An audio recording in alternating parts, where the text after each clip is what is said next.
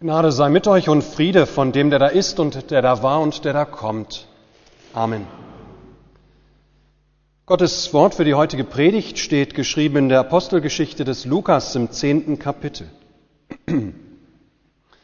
Da stieg Petrus vom Dach hinab zu den Männern und sprach, siehe, ich bin's, den ihr sucht, warum seid ihr hier?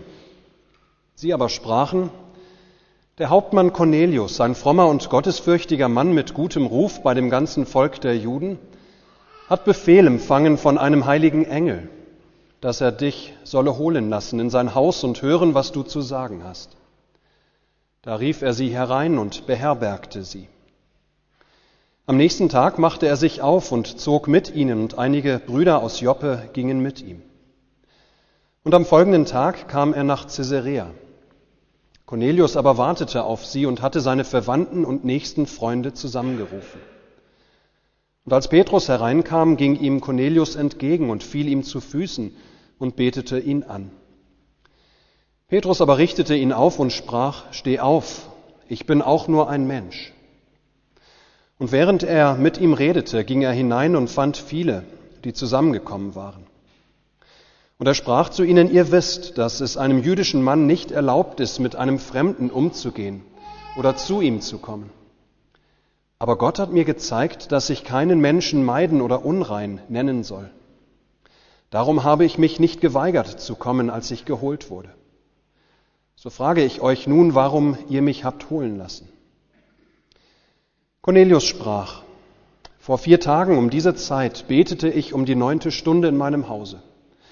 Und siehe, da stand ein Mann vor mir in einem leuchtenden Gewand und sprach, Cornelius, dein Gebet ist erhört und deiner Almosen ist gedacht worden vor Gott. So sende nun nach Joppe und lass herrufen Simon mit dem Beinamen Petrus, der zu Gast ist im Hause des Gerbers Simon am Meer. Da sandte ich sofort zu dir, und du hast recht getan, dass du gekommen bist. Nun sind wir alle hier vor Gott zugegen und alles zu hören, was dir vom Herrn befohlen ist. Petrus aber tat seinen Mund auf und sprach, nun erfahre ich in Wahrheit, dass Gott die Person nicht ansieht, sondern in jedem Volk, wer ihn fürchtet und recht tut, der ist ihm angenehm. Amen. Liebe Schwestern im Herrn, liebe Brüder in Christus, wie gerne wie gerne lasst ihr euch eigentlich etwas sagen von anderen in einem Gebiet, in dem ihr mehr oder weniger euch gut auskennt? Ja, wie gerne lasst ihr euch etwas sagen von anderen über Dinge, in denen ihr eigentlich ganz gut Bescheid wisst? Nicht wahr? Wir lassen uns nicht gerne etwas von anderen Menschen sagen. Wir lassen uns ungerne hineinreden in unsere Sachen des Lebens.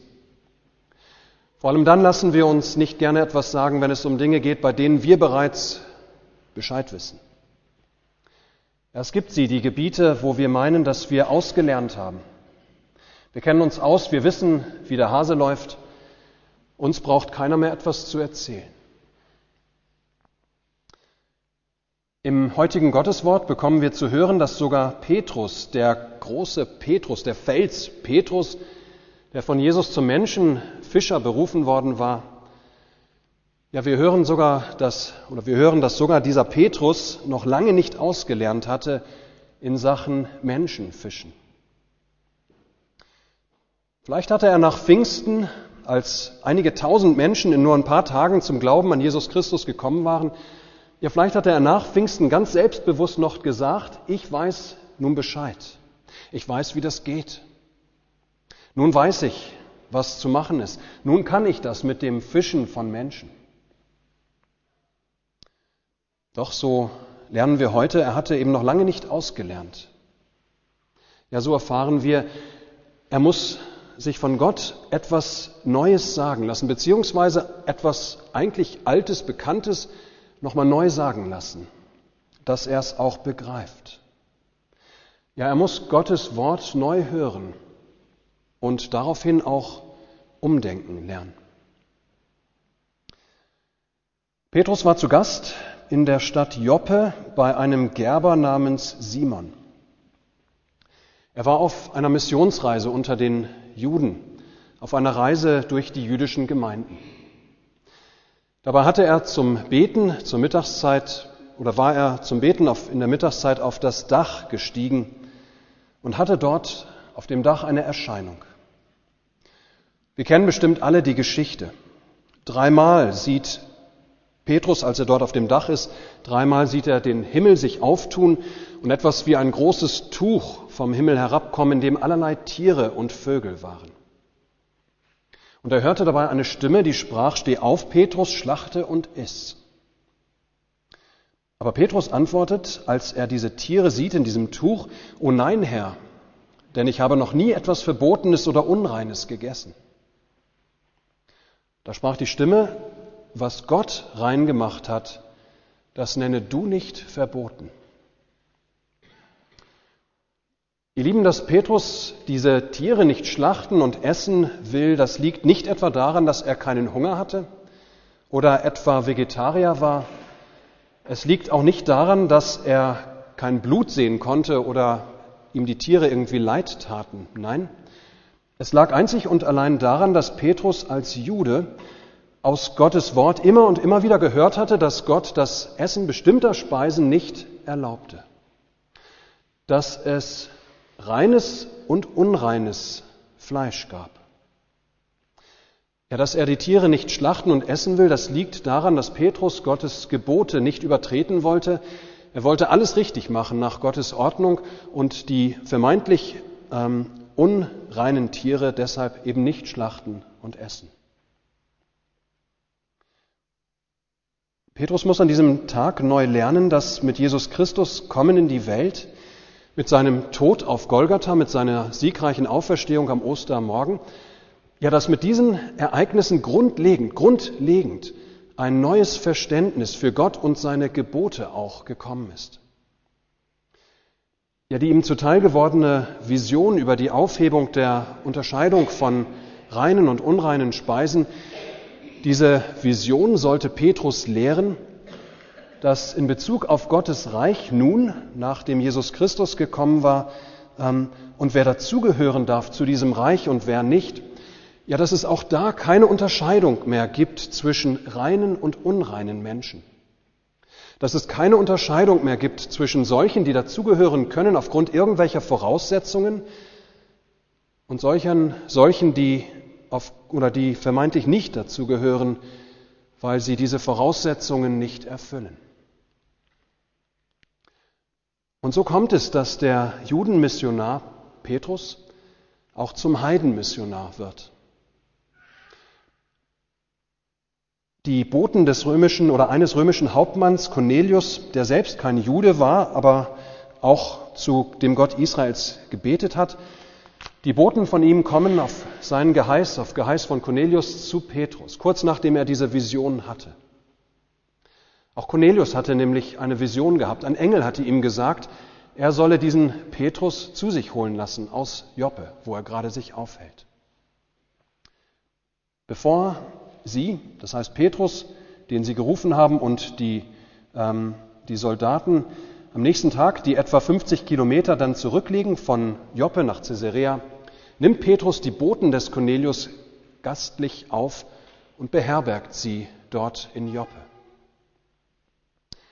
Allein dieses, ihr Lieben, zeigt bereits, dass Petrus dabei ist, umzudenken.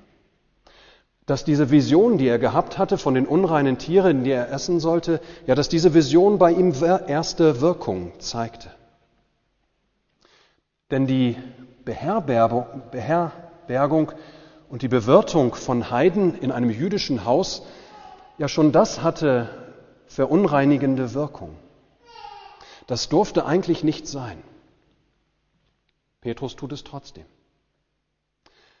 Am übernächsten Tag dann geht Petrus selbst in das Haus von Cornelius, in dem viele Menschen, viele Heiden sich aufhalten, versammelt waren. Und damit verstieß Petrus wieder gegen jüdische Regeln. Musste Petrus gegen das handeln, was er an Geboten Gottes eigentlich kannte. Musste er umdenken, lernen, musste er Altes neu hören, neu verstehen. Wir springen zu uns, ihr Lieben. Wie offen sind, wie offen sind wir eigentlich dafür, uns von Gott auch mal Neues sagen zu lassen? Oder besser auch da, ähm, etwas Altes wieder neu sagen zu lassen? Wie offen sind wir dafür, auch mal umzudenken? Gottes Wort neu zu hören? Petrus versteckt sich hinter den jüdischen Geboten Gottes über reines und unreines Fleisch. Er versteckt sich hinter den Geboten und so trieb er Mission allein unter seinen Landsleuten. Treibt er Mission allein unter den Menschen seiner Kultur. Verkündigt er allein den Juden Jesus Christus. Ich behaupte mal, dass auch wir uns gerne verstecken. Hinter irgendwelche Grenzen wo wir uns wohlfühlen, wo es gemütlich ist für uns und wo wir uns gut auskennen, wo wir sicher sind, wo wir uns geborgen fühlen, in der sogenannten Komfortzone. Und dann legen wir entsprechend Dinge gerne für uns zurecht, dass es nur gemütlich bleibt. Vielleicht sagen wir uns nicht, diese oder dieser, jene wir wissen, Sie gehören vielleicht nicht zur Kirche oder wir wissen vielleicht, dass es Ihnen gerade schlecht geht, dass Sie eine schwere Zeit durchmachen und Sie es eigentlich dringend nötig hätten, von Gottes Liebe und seiner Gnade in seinem Sohn Jesus Christus zu hören. Aber wir sagen uns, Sie gehören nicht zu uns. Soll sich jemand anders um Sie kümmern. Sie sind so gar nicht unser Typ. Soll sich jemand anders um Sie kümmern. Oder die passen doch überhaupt gar nicht zu uns, sollen sie doch unter ihresgleichen bleiben. Ja, sollen sich die anderen um sie kümmern. Ja, nicht wahr? Auch wir verstecken uns gerne hinter Grenzen, hinter denen wir uns geborgen fühlen. Fragen wir uns doch einmal, welche Menschen sind für uns, für uns eigentlich die gemeinen, die unreinen Menschen? Ja, zu welchen, zu welchen Menschen vermeiden wir den Kontakt? Welche Menschen behandeln wir als Unreine, weil sie in unseren Augen nicht zu uns gehören? Und mit zu uns meine ich nicht zu unseren Familien, nicht zu unserer Gemeinde, nicht zu unserer Gesellschaft. Menschen anderer Herkunft vielleicht, Menschen anderer sozialer Stellung, Menschen anderer Sprache. Die Apostelgeschichte des Lukas, ihr Lieben, ist die Geschichte davon, wie das Evangelium von Jesus Christus Grenzen hier auf Erden durchbricht. Immer wieder Grenzen durchbricht. Weil Gott die ganz große Grenze zwischen ihm und uns durchbrochen hat. Ja, Gott reißt mit Jesus Christus den Himmel auf. Er kommt auf unsere Erde. Und wie sollten da nicht die innerweltlichen Grenzen oder wie sollten da diese innerweltlichen Grenzen diese Botschaft aufhalten? Bereits ganz am Anfang der Apostelgeschichte sagt Jesus zu seinen Jüngern, ihr werdet meine Zeugen sein in Jerusalem und in ganz Judäa und Samarien und bis an das Ende der Erde. Und dann erzählt Lukas, wie genau das passiert. Und wie dabei das Evangelium von Jesus verkündigt wird durch die Apostel und wie es dabei Grenzen immer wieder durchbricht, ja durchbrechen muss, immer wieder. Und die betroffenen Menschen, sei es Paulus, sei es Barnabas, sei es Cornelius, sei es Petrus oder auch eine oder einer der vielen anderen, sie müssen immer wieder damit rechnen, dass Gott ihnen Neues sagen lässt oder besser Altes neu sagen lässt. Dass sie sein Wort immer wieder neu hören müssen dass sie immer wieder auch umdenken müssen, damit sich diese Grenzen, die wir Menschen aufrichten, damit diese durchbrochen werden. Immerhin ist Gottes Botschaft von unserer Rettung in seinem Sohn nicht von dieser Welt. Ja, im Grunde unglaublich. Und deshalb ist es so nötig, sie immer wieder zu hören, sie immer wieder neu zu hören, weil sie so schwer zu glauben ist für uns Menschen. Pfingsten passiert das erste große Wunder oder die erste große Wende, das erste große Umdenken. Die Apostel, die sich bisher im Hinterzimmer aufgehalten haben, die treten mit der Predigt von ähm, Jesus dem gekreuzigten und auferstandenen, ja, sie treten nun an die Öffentlichkeit. Nicht lange danach beginnen die Christenverfolgungen in Jerusalem. Das erfordert ein erneutes Umdenken, erneutes, ein erneutes Durchbrechen von alten Denkmustern. Das erfordert, wie gesagt, ein Umdenken von den Aposteln damals in Jerusalem. Doch ohne diese Verfolgungen der Christen in Jerusalem wären die Apostel wohl nicht so schnell mit der rettenden Botschaft aus Jerusalem herausgekommen. Ein Kämmerer aus Äthiopien lässt sich taufen. Auch das ist was Neues. Paulus, der Christenhasser, wird bekehrt. Von diesem eifrigen Verfolger der Christen wird er zum Narren, wie er selbst sagt, zum Clown um Christi willen, dem das Evangelium von Jesus Christus wichtiger wird als sein eigenes Leben. Und während Saulus zu Paulus wird, arbeitet Gott eben auch an Petrus und den anderen. Lässt er in unserer Erzählung Petrus erkennen, dass sein Heilsangebot in Jesus Christus tatsächlich allen Menschen, ohne Ansehen der Person gilt. Das Heilsangebot in Jesus Christus gilt allen Menschen ohne Ansehen der Person. Ja, Petrus muss umdenken. Alte Denkmuster müssen bei ihm durchbrochen werden.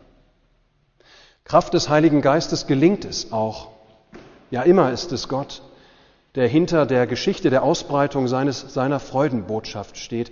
Er sorgt schon dafür, dass sein Reich gebaut wird, dass sein Wort hinausgeht von Jerusalem nach Samarien bis an das Ende der Erde. Übrigens auch an dir und mir arbeitet Gott fortwährend. Bringt auch uns dazu, Kraft des Heiligen Geistes, immer wieder sein Wort neu zu hören und auch immer wieder neu umzudenken, dass auch bei uns immer wieder alte Denkmuster durchbrochen werden, wo es nötig ist. Martin Luther schreibt ja von dem Leben der Christen, dass es eine tägliche Reue und Buße sei.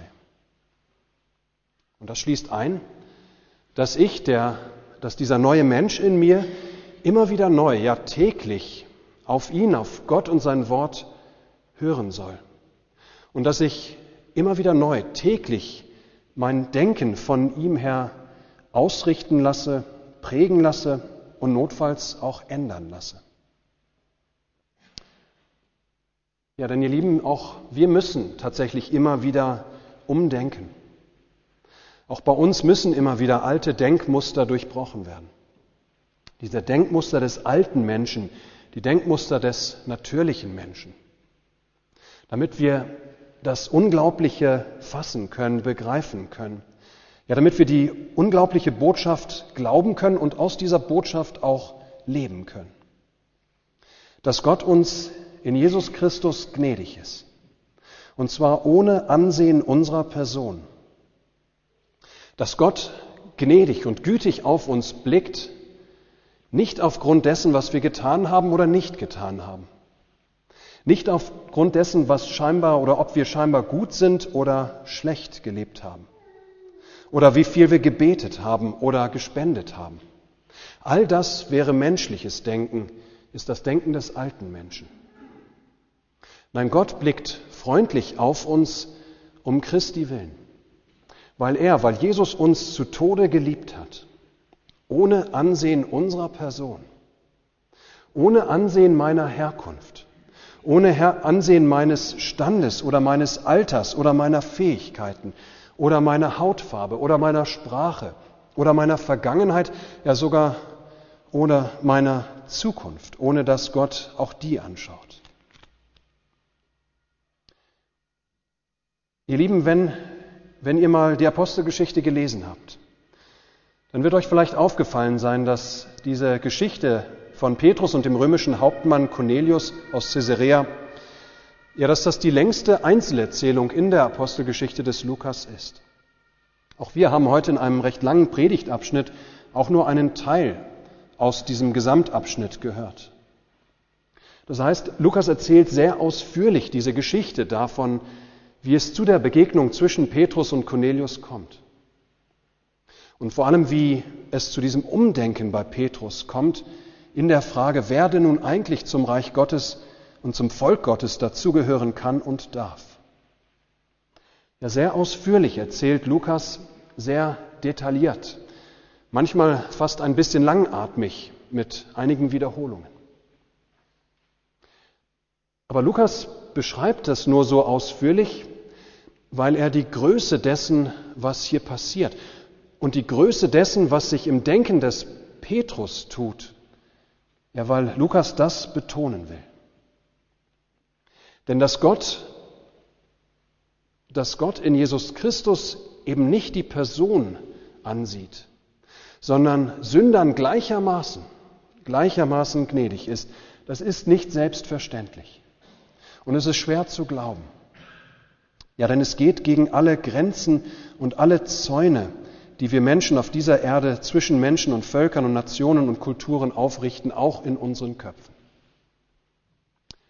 Aber es stimmt, ruft Lukas uns zu. Gott sieht nicht die Person an. Vielmehr gilt, was Gott durch seine Propheten und auch Jesus längst vorhergesagt hatte und woran er immer wieder erinnert und auch im Wochenspruch erinnern oder wir im Wochenspruch mit erinnert werden. Es werden kommen von Osten und von Westen, von Norden und von Süden, die zu Tisch sitzen werden im Reich Gottes. Ihr Lieben, welch eine wunderbare Verheißung, welch tolle Aussichten. Wir können es nicht oft genug, genug hören. Amen.